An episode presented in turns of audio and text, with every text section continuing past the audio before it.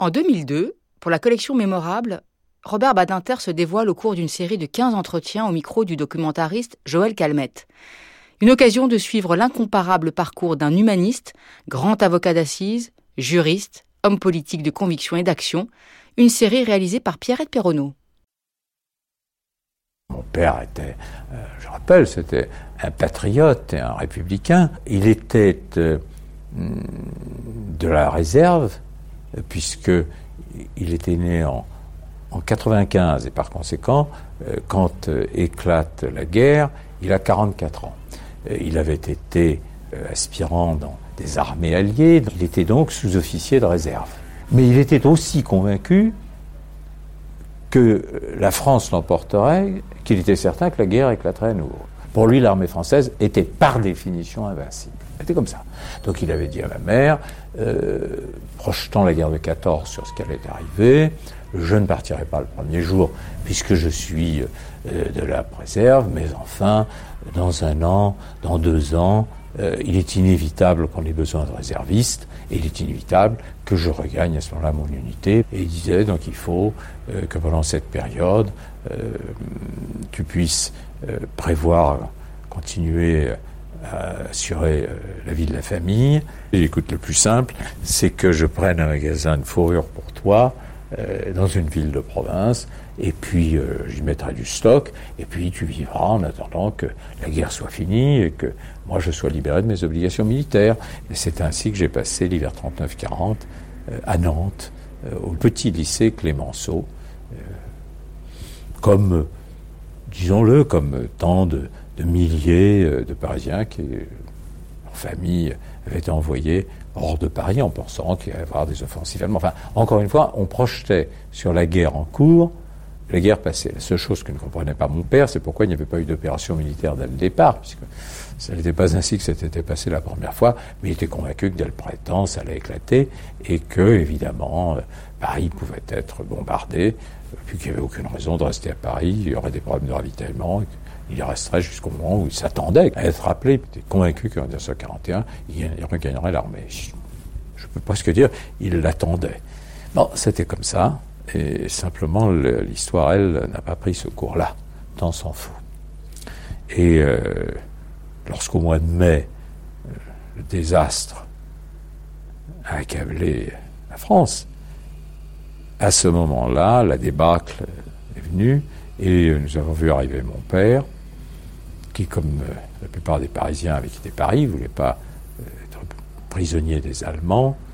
Et là, l'obsession juive, évidemment, avait émergé, et euh, il avait décidé de partir à Nantes et de là de s'en aller vers le sud, pensant que c'était là où l'armée se réorganiserait. Et au passage, il avait dit à ma mère, euh, je vais partir avec Claude, mon frère aîné, parce que euh, c'est déjà un grand garçon, il a 15 ans, et qu'est-ce que tu veux Je ne sais pas ce qui va arriver, mais je me dis qu'il ne faut pas qu'un garçon de 16-17 ans puisse être fait prisonnier, puisse être comme ça en zone occupée. On verra plus tard ce qui va se passer. Personne ne savait rien de ce qui allait advenir, sauf qu'il y avait ce sentiment qu'il fallait fuir à tout prix les Allemands. Et c'est ainsi que j'ai vu partir mon frère et mon père ensemble dans une vieille voiture de mon père. Et puis, et alors là, j'en ai gardé un souvenir d'une extraordinaire précision. Il fait un temps magnifique, Nantes était mort. On n'entendait rien, mais pas un bruit de la ville. Cette impression inouïe d'attente, silence et d'attente. Mais à un moment donné, j'ai entendu un grondement de, voiture, et puis euh, le bruit d'une moto. Euh, j'ai vu arriver, je la verrai toujours, deux motos plutôt un sidecar avec une mitrailleuse euh, installée et une grosse moto avec euh, deux Allemands. Il donnait une impression étonnante de jeunesse et de sport. Parce qu'ils ne portaient pas le casque. Ça devait leur sembler inutile avec cette armée qui s'était enfuie devant eux. Ils avaient les manches de chemise retroussées, le col de chemise ouvert. Et puis l'un d'entre eux d'un seul coup à montrer quelque chose ne saura jamais quoi, aux deux autres qui étaient sur la moto. Et ils ont commencé à rire, tous les trois. Mais à rire. Et, j'entendais cet immense rire de vainqueur qui s'élevait là, sur cette petite place déserte. Et c'était ça, la défaite. J'ai jamais oublié cette vision-là. Espèce de, de rire éclatant qui s'élevait dans le silence. À partir de là, a commencé euh, l'occupation. Alors, nous nous étions coupés de mon père, et puis euh, à l'automne, plutôt en, à la fin de l'été, quand euh, on a rouvert les communications, il avait décidé de, rentrer en zone occupée, comme la plupart d'ailleurs de ceux qui habitaient Paris, ce que je considère pour ma part comme une erreur inouïe pour un homme qui avait traversé des épreuves historiques. C'était une faute majeure, mais il voulait évidemment d'abord euh, retrouver ma mère et ensuite euh, essayer de liquider ce qu'il avait pour voir ensuite comment il réussirait à, vivre ce qui allait advenir et qui n'était clair encore pour personne. C'est comme ça que début septembre, euh, il est rentré à Nantes un matin et nous sommes repartis ensuite tous par un train plus que bondé vers Paris qui était un Paris occupé. Euh, je suis resté à Paris, dans le Paris occupé, jusqu'en décembre 41. Donc j'ai bien connu euh, l'occupation à Paris, du temps des, grands triomphes allemands et du temps des premières mesures euh, antisémites. Dès l'automne, mon père est allé, comme tous les juifs, s'enregistrer au commissariat quartier euh, avec euh, docilité, respect de la loi, convaincu qu'il était, convaincu que le gouvernement français, c'est-à-dire le gouvernement de Vichy, ne permettrait pas ou ferait en sorte qu'on ne touche pas aux juifs français. Alors, il est devenu extraordinairement euh, nerveux et angoissé. Je dirais un peu perdu. Parce que pour un homme comme lui, euh, avoir un sort différent parce qu'il était français de celui de sa sœur qui ne l'était pas, avait quelque chose, moi je mesure bien maintenant, d'intolérable, et parce qu'il ne décelait pas l'avenir. Il était convaincu évidemment de la victoire des Anglais, puisque l'été s'était écoulé, que l'Angleterre était toujours debout, donc pas un instant, pas un instant, on ne croyait que les Allemands pourraient l'emporter, mais complètement incertain sur ce qu'il fallait faire. Euh, cet homme, euh, autrement, euh, moi je me souviens toujours, si analytique, si précis, si intellectuel aussi, là il était perdu. Oui devant cette donnée qui lui paraissait invraisemblable. La France écrasée, l'Allemagne euh, triomphante pour le moment, parce que pour lui, comme d'ailleurs pour la plupart, ça ne devait pas durer. Mais l'horizon, s'en aller, pas s'en aller, essayer de partir, où aller Fallait-il pas mieux attendre? On échapperait euh, grâce euh, au gouvernement de Vichy. Mais en même temps, il se souvenait de ce qui était advenu aux Juifs allemands, ce qu'il savait, on en avait assez parlé avant la guerre. Donc, il était comme euh, un animal pris au piège, mon père, pendant ces mois-là. Il s'est occupé de liquider comme il le pouvait ce qu'il avait, très mal. On a bien entendu nommé un commissaire euh, gérant à son affaire. Tout ça a été vendu dans les pires conditions. Et puis quand euh, l'été est arrivé, alors il a dit à ma mère que c'était pas possible, les premières euh, rafles avaient commencé, et euh, ma mère, elle, considérait qu'il devait partir, lui et mon frère, et en tout cas lui, et il est parti seul, en zone libre, en franchissant la ligne de démarcation. Et nous, nous sommes restés jusqu'au début de l'hiver à Paris. Et nous avons traversé ensemble la ligne de démarcation dans le mois de décembre 1941 par un froid très vif. J'ai gardé de cette nuit-là un souvenir terrifiant. À tout moment, euh, à tout moment, le patrouille allemande pouvait arriver, le passeur ne cessait pas de nous insulter. Enfin, on a franchi la ligne de démarcation par ces sentiers et on s'est retrouvé de l'autre côté. Et le passeur nous a dit, après avoir euh, empoché euh, l'argent plus quelque chose, et bah, vous avez qu'à vous continuer, là, vous êtes sur la route, vous continuez, vous verrez, là, dans 3 kilomètres, vous trouverez une petite gare, et puis vous prendrez le train. Très bien on marche. C'était donc en zone libre, mais c'était pas 3 km, c'était 5, 6, je ne sais plus. Moi, j'étais fatigué, mais fatigué. J'avais quoi, 12 ans et demi, j'en pouvais plus. J'en pouvais plus. Et on est arrivé à la gare, il peut être 4h30 du matin, pleine nuit, faire moins 10, froid terrible. Et ma mère est entrée euh, gare et on n'était plus que tous les trois, le reste s'était éparpillé puisqu'on était en zone libre. le maire a frappé, euh, il y avait le chef de gare ou je ne sais quel agent de la SNCF euh, dans son bureau et on voyait un poil qui rejoignait. le maire a frappé, ouvert son guichet, bref, je lui ai dit écoutez, euh, on doit attendre le train du matin, est-ce que vous pourriez nous laisser entrer? Et comme ça. Et jamais. Alors ma mère a frappé, elle a dit mais euh, mon fils là n'est pas bien, c'était moi, euh, laissez-le entrer seul. Et il a dit, euh, je l'entendais toujours, les petits youpins, pour moi ils n'ont qu'à crever. Et c'est sur ces mots que je suis entré en zone libre. Oui, dure époque.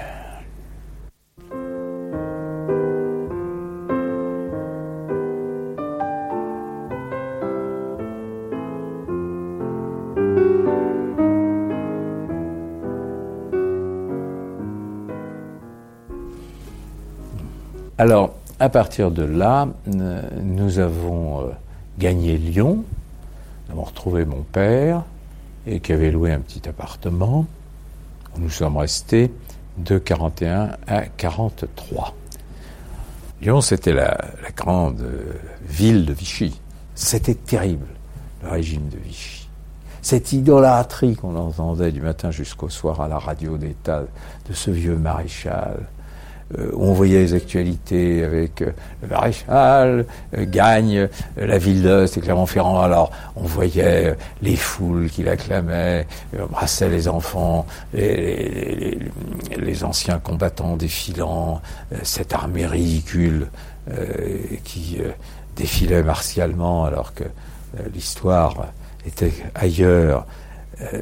et cette espèce de constant, constant, flagellation, constant, euh, sommes des vaincus, nous devons souffrir, il faut payer.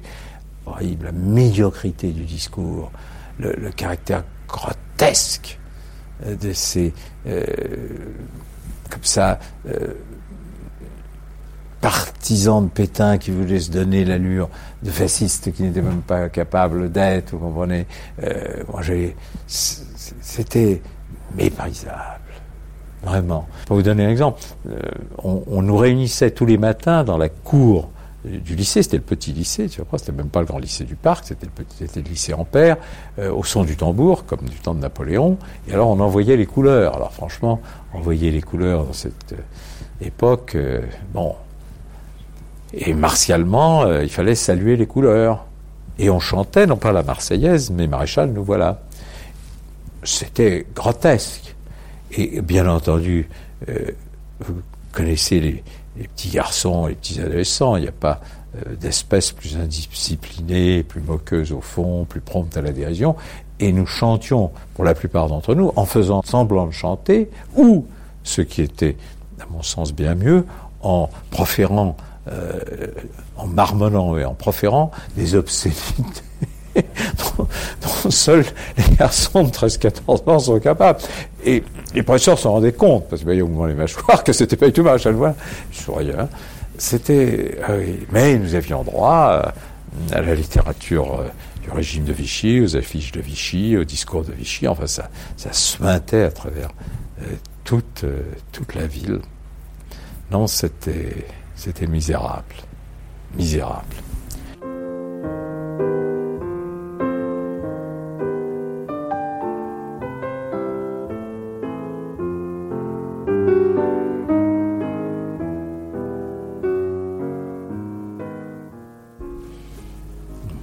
Alors en ce qui concerne euh, les juifs, euh, je n'ai pas besoin de rappeler ce qu'était la propagande antisémite, c'était aussi une des raisons profondes de, cette, euh, oui, presque, haine que j'avais pour ce régime, parce que c'était un antisémitisme proclamé qui revenait à la radio. Alors ça n'avait rien à voir évidemment avec l'exposition Berlitz que j'avais été voir d'ailleurs en septembre 41 à Paris. J'avais pas résisté à la curiosité.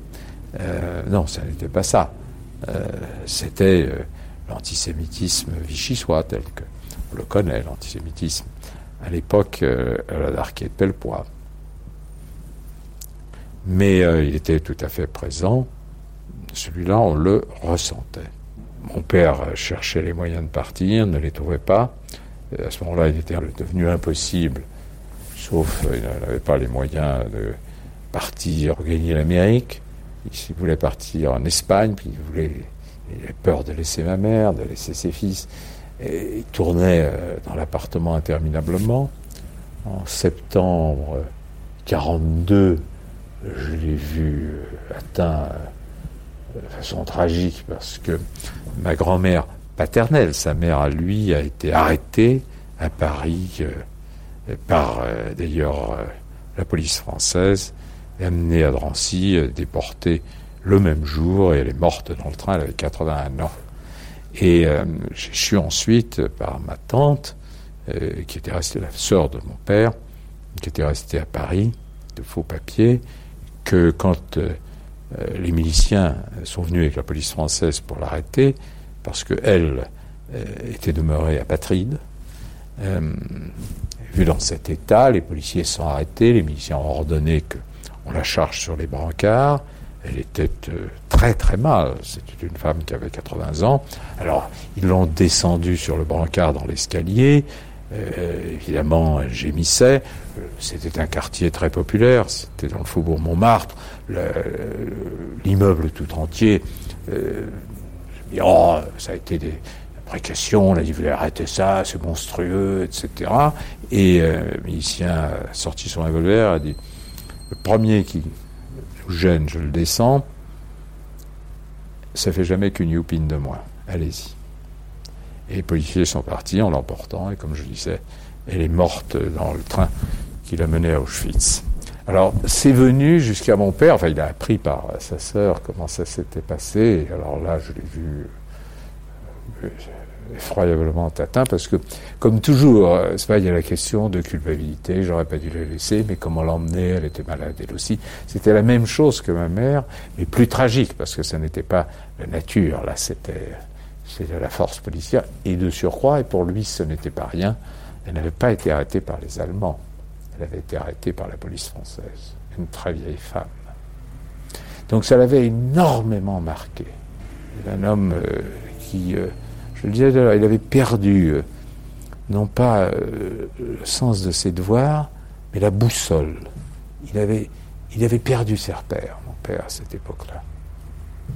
Lorsque l'été est arrivé, après euh, la fin des classes, mon père a décidé que nous allions partir faire un tour à la montagne. En réalité, ma mère me l'a dit après, il voulait essayer de voir s'il n'était pas possible de passer par euh, la Haute-Savoie vers la Suisse. Donc nous voilà partis vers le lac Léman, et euh, là j'ai euh, vécu des vacances. Ça a l'air extraordinaire à dire, c'était des vacances, c'était l'été 42, et nous étions là au bord du lac, dans une petite auberge. Mon frère et moi, nous allions faire du vélo. Comme ça, on montait dans l'arrière-pays, euh, on nageait le long euh, du bord du lac, et je toujours mon père qui restait des heures à regarder de l'autre côté du lac la frontière, euh, le bord suisse. je me jure très bien ce qu'il pouvait penser à cet instant et cette capacité. D'ailleurs, les Suisses en plus ne laissaient pas rentrer, on le savait, parce que les hôteliers nous le racontaient, on renvoyait les gens. Et il était là euh, comme prisonnier, une espèce de, prisonnier en liberté, encore. Regardez euh, cet horizon qui signifiait évidemment la vie. C'était un été magnifique. on est revenu euh, à Lyon. Et euh, les choses ont duré. Alors, on a repris euh, nos cours. Enfin, c'est inscrit à la faculté de droit. On a repris. moi, j'ai repris le chemin du lycée, de mon cher lycée, jusqu'à la, à la catastrophe qu'a représentée l'invasion de la zone libre. Et là, cette armée allemande, ça n'était plus celle que j'avais quittée. Quand euh, j'avais euh, quitté Paris en 1941, à l'automne 41, ça n'était plus les mêmes. Tout paraissait avoir subi l'épreuve. Les camions étaient fatigués, les motos tombaient en panne, euh, les visages même avaient changé. Ce n'était certainement plus ceux du mois de juin 40. C'était des, hommes qui avaient traversé la guerre. C'était encore des hommes relativement jeunes dans la force de l'âge. C'est pas ce que je verrai plus tard en 1944. C'était déjà cependant une armée très éprouvée, très atteinte. À partir de là, euh, on peut dire que la nuit a recouvert la, zone sud et, je pense aussi, euh, telle que je la revois maintenant, la ville de Lyon. Mais euh, c'était maintenant une, euh, pour les Allemands une, lutte à mort, et ça se sentait. Et bien entendu, pour les Juifs, c'était maintenant alors la chasse ouverte et, inexpiable qui ne devait plus cesser. Nous vivions, oui, nous vivions à cette époque-là dans la nuit. N'y a pas d'autre terme, c'était la nuit. Et moi, je me souviens, je, ramassais mes cahiers, toujours très bon élève.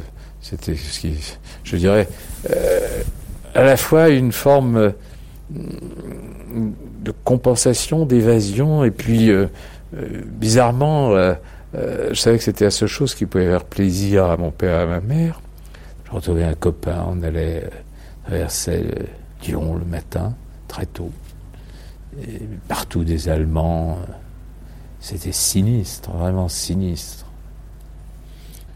Euh, oui, ça, ce début euh, d'hiver 43 respirait, respirait la mort. Alors, le, 9 février 43, mon père a été arrêté, rue Sainte-Catherine.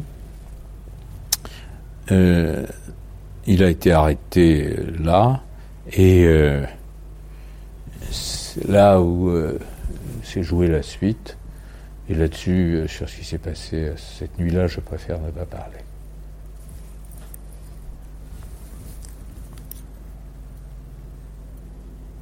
Alors mon père, lui, a été euh, donc envoyé à Drancy, puis de Drancy, il, a été envoyé au camp de Beaune-la-Rolande pour une dizaine de jours, et puis il a été déporté par le convoi du 25 mars 1943.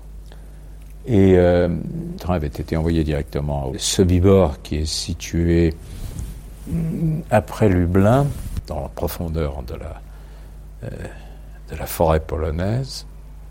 Et c'était un camp d'extermination, et il a été euh, liquidé, gazé le jour même, c'est-à-dire le 27 mars.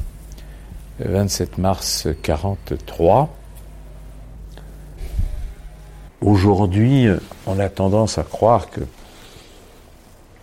on savait au sein de la communauté juive ce qu'étaient les camps de concentration, les camps d'extermination. En ce qui me concerne, je peux dire que c'est parfaitement inexact.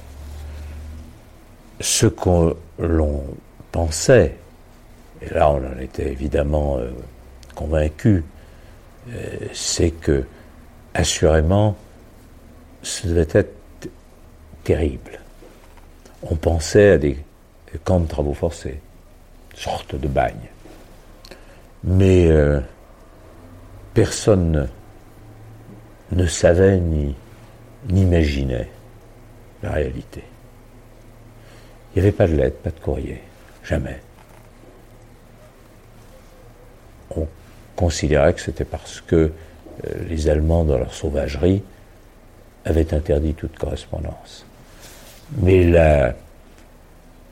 l'idée même de l'extermination était euh, impossible à concevoir. Alors, chacun se disait, euh, euh, ils doivent souffrir énormément. Chacun espérait que les siens rentreraient parce qu'on savait que, inévitablement, nombreux sont ceux qui ne rentreraient pas, morts d'épreuves, bombardements. On ne savait pas comment se finirait la guerre, quel serait le moment ultime, ni où étaient d'ailleurs ces camps. C'était en Pologne, mais où Donc c'était une, immense euh, incertitude et angoisse. Mais pas la conscience, euh, réalité, qu'ils étaient morts. Non. Je pense que ma mère, qui n'en parlait jamais, jamais, très très très rarement devait, elle, euh, connaître euh, des heures euh, affreuses, des nuits terribles. Mais elle faisait face, avec un visage toujours ferme, fermé aussi, mais ferme. Et mon frère et moi, nous en parlions entre nous, mais c'était ça. Euh, l'idée d'une souffrance continue, je vous dis, d'une sorte de bagne. Voilà, j'avais l'impression qu'on avait jeté mon père et d'autres membres de ma famille au bagne. Est-ce qu'on revient du bagne était la question.